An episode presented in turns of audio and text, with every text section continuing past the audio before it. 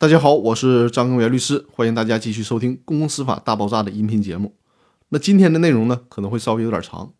今天的话题是：股东决议被瞒报六十天后，还有没有挽回损失的余地？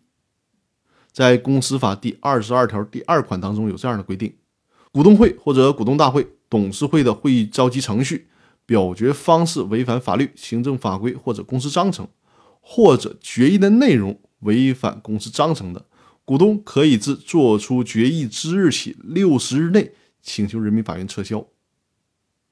注意，这里面提到一个时间点，就是可以自决议作出那天开始的六十天以内提出撤销。这就意味着，在这六十天你不向人民法院申请撤销这些决议，那么你就再也没有机会了。那如果不诚信的控股股东，他故意不告诉其他股东。不诚信的董事会成员也故意不告诉其他的董事，叫做隐瞒不报。召开这种见不得光的股东会或者董事会，过了很久之后，其他的股东才发现这个问题，想要提起诉讼。这个时候就发现早就已经过了那六十天的时限了。这里边提到的这六十天，就是公司法第二十二条第一款当中提到了，行话就叫除斥期间。那么这个除斥期间应该从什么时间起算呢？这里面有必要和大家通俗的说一下，就是说，按照法律的规定，如果其他股东是在这六十天以后才发现控股股东或者是董事会背着他们偷偷摸摸的开了股东会或者董事会，而且从程序到内容都是违反公司章程的，照理说，股东是可以提起诉讼，要求法院撤销这样的股东会或者是董事会的决议的。但是，就是因为超过了六十天，什么叫除斥期间？就是这六十天没商量，不会因为任何时间而延续。所以说，超过了这六十天，那就没有权利要求法院去撤销这些违法违规的决议了。这听上去是挺不公平的。关于这个问题，我们看看刘俊海教授是怎么认为的。刘教授认为，如果过分的拘泥于该条款当中的。股东可以自决议作出之日起六十日内的僵化理解，那么受害的股东或者是董事，今生今世恐怕也无法得到救济的机会了，这太不公平了。所以说，刘俊海教授认为，对于该条法律条文应该做扩大的解释，最好把它解释为股东可以自决议作出之日或者其他应当知道决议之日起六十日内。也就是说，刘俊海教授认为，应当强调这个六十天内。提出撤销决议的时间起点应该是灵活的，应该是从知道或者应当知道之日起开始起算。但这毕竟是刘俊海教授的学术观点，那在司法实践当中是怎么认为的呢？很庆幸的是，我在最高院出版的有关公司法司法解释四这个理解和适用这本书当中找到了最高院对这个问题的观点。大家一起来看一下最高院的观点，对于我们处理这样实际的问题。是有着非常重要的指导意义的。我把最高院的观点呢翻译的通俗易懂一些，跟大家做一个分享。最高法院认为啊，股东诉讼请求撤销公司决议属于形成之诉，此类判决是具有诉及力效力的形成判决。撤销权分成形成权，应当在除斥期间之内行使。对此呢，公司法的第二十二条明确的规定。股东诉请撤销公司决议，应当在决议作出之日起六十日内行使，该期间不得终止、中断与延长。但是这样的规定在实践当中会引起很多的争议，小股东可能并不知道相关公司的决议，完完全全是暗箱操作。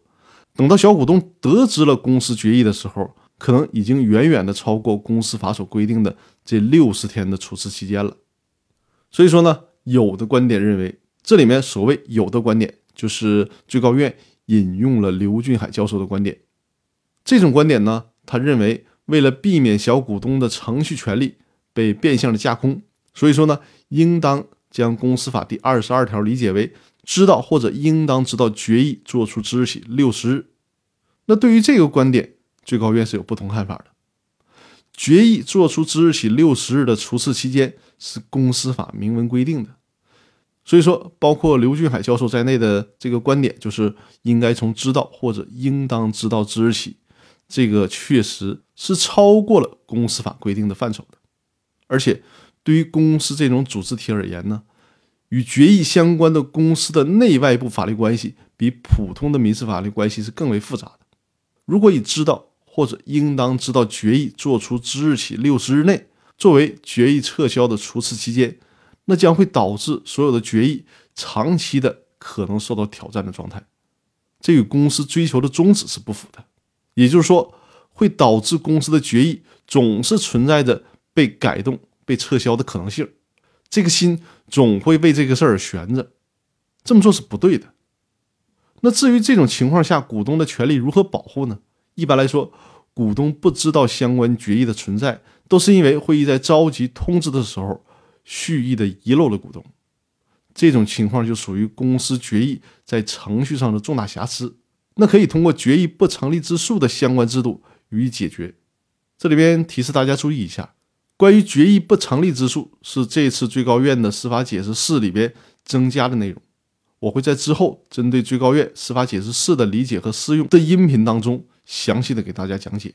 我们还回到这个问题上来：如果公司的决议已经执行完毕，股东再提起决议撤销之诉也已经没有什么意义了。在这样的情况下，公司的股东可以依据公司法第二十条、第二十一条的规定提起诉讼，诉讼什么呢？诉讼请求赔偿损失。而没有必要非得纠结于超过六十天就不能维权了这个问题。以上呢，就是对最高法院的这个观点做了一个简单直白的说明。总结起来就是，如果股东会决议、董事会决议已经超过六十天了，不论它在程序上和内容上是否正确，它都既成事实了，改变不了了，没法去撤销它了。但是呢，因此给公司或者其他股东造成损失了，那么。冤有头，债有主，谁造成的损失，谁就来承担赔偿责任。这个坏的决议撤销不了了，但是呢，你们当初这些坏蛋股东或者是董事故意做出这种违反法律或者是违反程序的决议，那么你们这些做了坏事的股东或者董事就需要承担责任了。这就好像是一个坏蛋已经把一个人打死了，那也别想着让被害人复活这码事儿了。重要的是让这个坏蛋。受到法律应有的惩罚，让受害者得到应有的赔偿。以上就是今天的内容，感谢大家的收听，我们明天再见。